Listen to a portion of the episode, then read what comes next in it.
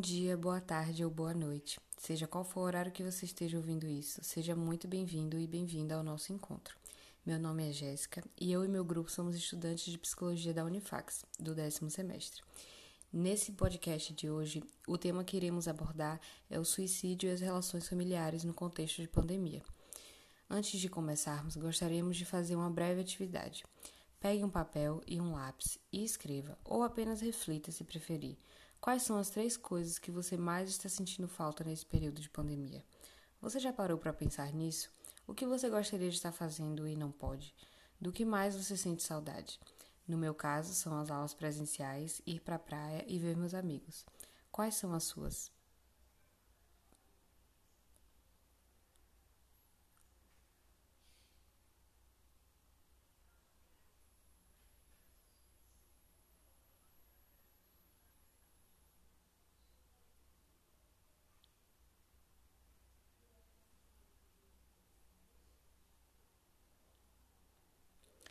Imagino que esteja difícil para vocês ficar sem essas três coisas, tanto quanto está para mim. Ainda pensando sobre isso, meu colega Lucas irá dar continuidade, trazendo um pouco mais desse contexto que estamos vivendo. Opa! Então, é, dando aqui continuidade, pessoal, ao que a gente vai falar, o nosso tema, né? Vamos falar um pouco do, desse contexto da família, do que está acontecendo na família nessa pandemia, né? Vou trazer aqui uma reflexão tem uma metáfora que eu acho que ela é maravilhosa para de alguma forma elocubrar tudo que está acontecendo. É a metáfora do porco espinho. Sabe o porco espinho? Aquele bicho todo espetadinho, cheio de espinhos pelo corpo. Então, tem uma história que diz que o porco espinho, ele para se aquecer, ele precisa ficar perto de outros porcos espinhos. E ao mesmo tempo que ele precisa ficar perto para se aquecer, para poder sobreviver, ele também tem que ter uma certa distância, porque senão os espinhos podem tanto machucar ele quando acabar, quanto acabar machucando os outros porcos espinhos, né? Então a gente tem duas situações que acontecem muito durante esse período de pandemia, que é uma proximidade demais e uma distância também. Mas como assim? Calma que eu já te explico. É, Uh, nós tivemos né, o, o, o Covid, uh, tudo que aconteceu, que foi algo completamente fora dos do nossos planos. E aí todo mundo já estava numa rotina, já, faz, já tinha seus afazeres e fazia tudo no seu tempo. Todo mundo já se acostumando ao ano de 2020, quando essa rotina teve que ter ser interrompida. E duas coisas aconteceram, lembrando ainda da, da, da história do porco espinho. É, primeiro, algumas pessoas tiveram que se afastar, né? É, de avós, de pais, né, dos mais velhos, das pessoas que eram grupo de risco, enfim, casais acabaram se afastando, muita gente se afastou. Isso gerou um, um certo sofrimento, né? É, até dos colegas, às vezes, quantos colegas a gente conhece há anos e considera quase como um, um parente, enfim. Isso gerou um certo sofrimento e também tem a questão da proximidade. Quantas famílias só se viam à noite, não é? Ah, o filho saía para fazer para escola, o, o pai saía para trabalhar, a mãe saía para trabalhar também, se não ficava dentro de casa, enfim. Ah, isso tudo também gerou muita tensão entre as famílias. Olha que interessante, é, segundo os cartórios, nesse momento assim de pandemia, o número de divórcios aumentou 18,7% quase 20%, né, 18,7%. Então, é, teve um aumento considerável, né, um, um, aumento substancial. Por que, que isso aconteceu? É interessante que a gente pare e olhe isso. Né? As pessoas elas estão uh, lidando muito mais umas com as outras as pessoas elas são diferentes. E às vezes uma coisa que antes, poxa, você não via tanto aquela pessoa, para você era uma coisa normal, uma característica, acaba um defeito acaba prejudicando, acaba se tornando chato, te incomodando muito mais, né? Então, todo esse contexto do que aconteceu na pandemia, fora também a, o sofrimento, uh, as pessoas estão muito mais tensas, não é? As pessoas elas estão mais tensas com todas essa todo o cenário político, com o home office que é uma coisa nova, Né? As pessoas não estavam acostumadas a trabalhar de casa e é complicado você adaptar a sua rotina com a rotina dos seus parceiros, com as pessoas que moram com você, uh, principalmente para quem tem filhos. Às vezes é muito difícil trabalhar de casa com um filho, filho lá querendo atenção. E aí você tem que dividir o tempo com seu filho, dividir o tempo com o, o esposo ou a esposa, etc. Essa é toda a problemática que a gente vai tratar por aqui. É importante criar reflexões acerca disso. A gente tentar entender por que, que, por que, que esses divórcios estão crescendo tanto. Por que, que isso tudo está acontecendo? Como é que eu posso buscar me entender com o outro?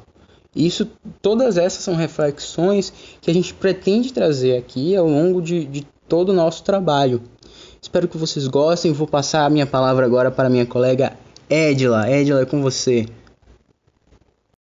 Valeu, meu amigo Lucas. Olá, pessoas. Quem fala aqui é Edila Marilac. A gente vai trazer algumas dicas referente a esse novo normal, né? essas dinâmicas familiares dentro desse contexto pandêmico. E não só falar da questão da reorganização do tempo, é, da questão do número de tarefas a serem executadas dentro do nosso lar, responsabilidade que agora tivemos que ter e que outrora não tínhamos, na questão da alimentação, da higiene pessoal, do home office, mas também da questão do limite de privacidade, né? o limite de autonomia que perpassa sobre esse contexto familiar, que sai de uma rotina e teve que se readaptar a uma nova rotina, a um novo normal, a, a novas atividades, novos afazeres que outrora né, tinha um cuidador, tinha um prestador de serviço a ser feito. Vamos lá. Então, em contexto de home office, é bem sugestivo né, que a gente trabalhe dentro de um ambiente tranquilo, dentro de um ambiente organizado, dentro de um ambiente que seja salutar para que essa atividade né, a ser feita, seja ela né, no ramo do trabalho ou no ramo dos estudos, que favoreça, né, que seja salutar. Então, a escolha pelo ambiente tranquilo, pelo ambiente agradável, pelo ambiente silencioso, né, eu acho que essa é o primeiro ponto que a gente pensa. Mas quando isso, né, nos é afetado, a escolha por um ambiente mais tranquilo, mais reservado, ou então até no último caso, na utilização do fone de ouvido, do fone de ouvido, do pedido do silêncio, com calma, com a voz branda, é bem sugestivo para esse momento. É, com relação ao diálogo, né? Eu acredito que o diálogo ele é esclarecedor, ele favorece uma escuta empática.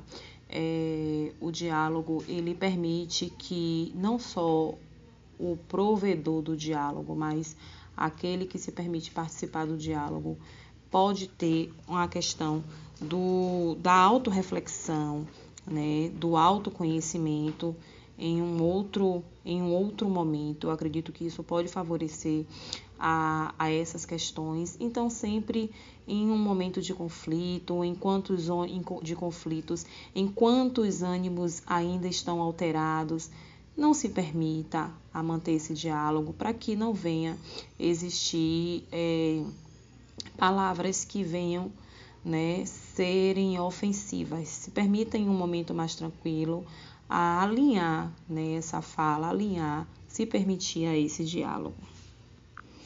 A questão também do autocontrole do seu humor, né, que a gente adquire com a questão do autoconhecimento, né? Quando a gente se conhece, né? quando a gente tem esse momento de autodiálogo, quando a gente consegue dialogar com a gente mesmo, a gente consegue se perceber, se conhecer, né? em um momento em que nós não estamos bem, em um momento que nós não estamos tão permissivas conosco, conosco mesmas. Então, assim, a questão do se permitir ter esse autocontrole do humor né? Não acordou bem, é, evite manter esse diálogo, evite manter essa conversa, evite se permitir, né, a essa escuta, seja respeitoso consigo mesmo e peça para que isso seja tratado em um outro momento, para que o nosso humor, o momento em que nós não estamos prontos, né, nem se sentindo capazes de tomar decisão, para que isso a gente não venha é, violar esse momento, né? Violar, perpassar esse momento em que nós não estamos bem. E a questão também do olhar para nossas atitudes, olhar para o nosso comportamento, porque muitas das vezes é fácil a gente apontar o outro como, como causador de algo ou de alguma fala. Né? Então, além de ter um olhar empático para o outro, é se permitir a observar, a olhar para si, a olhar para, as nossas atitudes, para o nosso comportamento. Eu acho que isso traz um momento favorável a uma reflexão. E para nós finalizarmos essa etapa, a questão da organização, né? Eu acho que dentro desse contexto dessas dinâmicas, dessa reorganização familiar, eu acho que a organização ela é fundamental. Porque a organização é aonde permite um ambiente limpo, né? E permite também que a nossa mente também se organize né, e divida as tarefas. Então, o cuidado com o ambiente, né, e buscar esse apoio, essa contribuição dos outros concernente a a ambiência limpa, a ambiência organizada favorece bastante para que a nossa mente também, né, ela esteja salutar e que ela também se organize dentro desse novo repertório tá bom? Eu vou passar a fala agora para minha amiga Fernanda. É com você, Nanda. Oi, gente, tudo bom? Aqui é Fernanda. Bom dia, boa tarde, boa noite. Não sei que horas é aí para você, mas vamos lá. Queria começar falando da importância desse processo que a gente está fazendo aqui com vocês. Não sei se vocês já é, já estão sabendo, né? Mas por que, que a gente está falando aqui de suicídio? Por que, que é importante ter esse debate? Não sei se vocês sabem, mas nos últimos meses durante esse período de pandemia que a gente está vivendo ainda, houve um aumento enorme dos números de casos de suicídio, de depressão, ansiedade aguda e de estresse. Fora isso, teve também um aumento dos números de, das vendas de bebidas alcoólicas. E ninguém aqui é bobo, né? Ninguém aqui é criança, todo mundo entende que esses dados indicam que existe alguma, tem algo de errado, algo precisa ser conversado. E não sei também se vocês já perceberam, mas as pessoas têm dificuldade em falar sobre esse tema, têm dificuldade em falar sobre, sobre depressão, sobre transtornos psiquiátricos. E isso acaba fazendo com que muita gente é, não revele realmente: olha, estou passando por isso. Por quê? Porque as pessoas têm vergonha de falar. Né? E quando a gente não discute sobre um assunto, quando esse assunto é um pudor, o que é que acontece? A pessoa não te conta que ela está passando por um processo de depressão, ela não te conta que ela está pensando em tirar a própria vida e não realmente não vai ter como você ajudar ela, se a pessoa não contar. Né? Então, por isso é importante falar sobre isso. Vamos lá. Eu vou passar aqui alguns dados para vocês mais específicos. Durante a pandemia, houve um aumento de 32%. 32% é um aumento absurdo, tá bom? 30, um aumento de 32% nos casos de suicídio.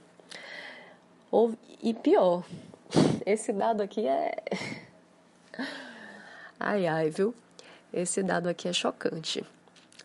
Durante a pandemia, houve um aumento de 90,5% dos casos de depressão. Você sabe o que é isso? Não faz nem sentido na minha cabeça, né? Quer dizer, faz sentido, mas ao mesmo tempo é é incômodo pensar sobre isso. É incômodo pensar sobre o quanto que a gente poderia ter evitado esses casos e casos que não foram evitados simplesmente porque as pessoas não conversam sobre isso, o que impede as outras de se abrirem, de se mostrarem vulneráveis e, e dizer, né, eu preciso de ajuda nesse momento. Fora isso, houve um aumento também dos casos de ansiedade aguda e de estresse. Os casos de ansiedade aguda atingiam 8,7% da população e agora estão atingindo 14,9%. E os casos de estresse, que antes atingiam 6,9%, passaram para 9,7%. Todos esses dados que eu estou passando aqui foram feitos em universidades, tá certo? Esse de depressão, ansiedade, estresse, vieram da, da Universidade do Estado do Rio de Janeiro. Foi um estudo com mais de mil pessoas, 1.460 mais especificamente, pessoas de 23 estados do país. E aquele dado de 32% de aumento nos suicídios veio da, de um hospital em Michigan, nos Estados Unidos.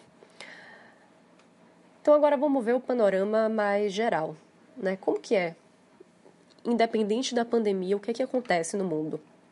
Segundo a OM, OMS, desculpa, segundo a Organização Mundial de Saúde, é, acontecem 800 mil suicídios por ano no mundo.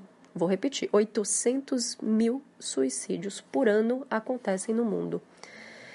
Isso representa uma média de aproximadamente um suicídio a cada 40 segundos. Então, enquanto eu estou falando aqui com você, já deve ter o que? Uns 3, 4 minutos? Eu não sou muito boa em matemática, mas já aconteceram, algum, estatisticamente falando, aconteceram alguns suicídios durante apenas esses 4 minutos. E isso é muito triste a gente pensar. Né? E, e a previsão é de que em 2020 esse número de suicídios por ano vai ser ainda maior nas estatísticas. Fora isso, de maneira geral, o Brasil é considerado pela Organização Mundial de Saúde como o país mais ansioso do mundo. O país mais ansioso do mundo é o nosso. São 18,6 milhões de brasileiros ansiosos, isso representa 9,3% da população. E isso fora os casos que não estão registrados, né? Nem todo mundo que é ansioso sabe que é ansioso, e nem todo mundo que é ansioso e sabe que é ansioso procura por ajuda. Então, tem muito caso aí com certeza que não está dentro desse número. Então, 18, fora os casos não registrados, nós temos 18,6 milhões de brasileiros ansiosos, o que representa 9,3% da nossa população. O aumento de álcool, segundo a Associação Brasileira de Estudos de Álcool e de Outras Drogas, a ABAD, o aumento de álcool, o aumento da venda de álcool no Brasil, só em maio, foi de 38%. Só em maio. Né? Houve um aumento global da venda de bebidas alcoólicas. Então, o que, que eu quero falar trazendo todas essas informações aqui? É o que eu já disse, na verdade, né? A gente precisa parar de, de ter tanto pudor com essas. com a ideia do suicídio, com a ideia da, dos problemas psiquiátricos, das patologias, das psicopatologias, começar a falar mais sobre isso de maneira mais aberta. Porque quando a gente fala mais de maneira mais aberta sobre um assunto, as pessoas se sentem mais à vontade para contar para gente: olha, estou passando por tal dificuldade, preciso de ajuda entendeu? Tem uma pesquisa, inclusive, que estava dando uma lida aqui e eu descobri que tem um estudo publicado numa revista científica chamada The Lancet, em 2018, que chegou na conclusão de que 13,5 milhões de vidas poderiam ser salvas por ano se houvessem aprimoramentos nas políticas de saúde mental. Né? E como é que se aprimora a política de saúde mental sem falar sobre saúde mental? Sem que a população cobre por isso. Né? Então, precisamos falar mais sobre saúde mental. Obrigada pela atenção. Para finalizar, o meu nome é Ramon e nós gostaríamos de saber sobre como você se sente em relação aos assuntos abordados sobre o tema Dinâmicas familiares no contexto de pandemia sobre suicídio e saúde mental. Para isso, nós colocamos na descrição do podcast três links com dinâmicas, cada uma com o objetivo de buscar mais relevância sobre os assuntos abordados. O primeiro link é um questionário com três perguntas sobre as três coisas que vocês estão mais sentindo falta nesse novo contexto de pandemia.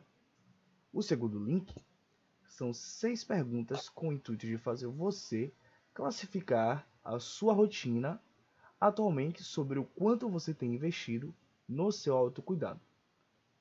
E o último link é o feedback. Então não esquece de avaliar nossa apreciação e pontuar o que você achou.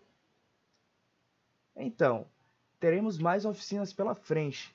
Esperamos vocês lá. De qualquer forma, nós agradecemos imensamente pela participação e esperamos vocês em breve. Até a próxima!